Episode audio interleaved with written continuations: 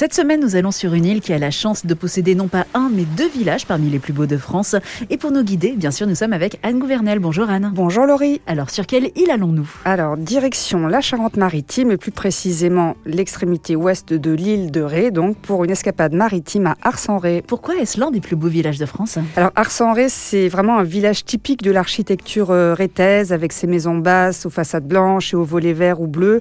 Et puis, on aime aussi ces ruelles fleuries de roses trémières qui mènent à l'église et à son insolite clocher noir. Le village d'Ars-en-Ré s'est construit autour d'une richesse, le sel. Oui, alors Ars-en-Ré est un village entre port et marais. D'un côté, donc les marais salants, créés au XIe siècle et encore exploités par une soixantaine de sauniers, et de l'autre, le port de Plaisance, autrefois dédié au transport et au commerce euh, du sel. C'était également le siège d'une sénéchaussée, donc une juridiction euh, d'un officier royal chargé de rendre la justice. Et dans le cœur du village, on a notamment justement la maison du sénéchal avec ses jolies tours d'angle qui a été bâtie au XVIe siècle. Et puis il y a bien sûr cette fameuse église Saint-Étienne, c'est l'un des plus vieux édifices de l'île d'ailleurs.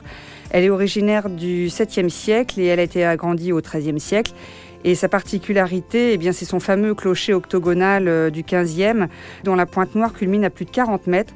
Et en fait, cette pointe, elle sert toujours d'amère aux, aux, bateaux lors de leur entrée dans la baie du Fier et le chenal d'accès au port. Et d'ailleurs, le clocher se visite et il offre euh, une vue vraiment apprenable sur les toits de l'île. Il y a également de très belles balades à faire à Ars. Oui, comme toute l'île de Ré, Ars se découvre à, à vélo, bien sûr. Deux circuits en particulier permettent de découvrir les marais et les produits du terroir local. Et enfin, euh, on peut faire une balade du côté de la plage de la Grange et de la pointe de Grignon. On peut s'y baigner, donc à marée haute seulement, et puis euh, on peut également y pratiquer quelques activités nautiques et bien sûr admirer euh, le coucher de soleil. Bon, avec les températures, c'est pour les plus euh, courageux, évidemment.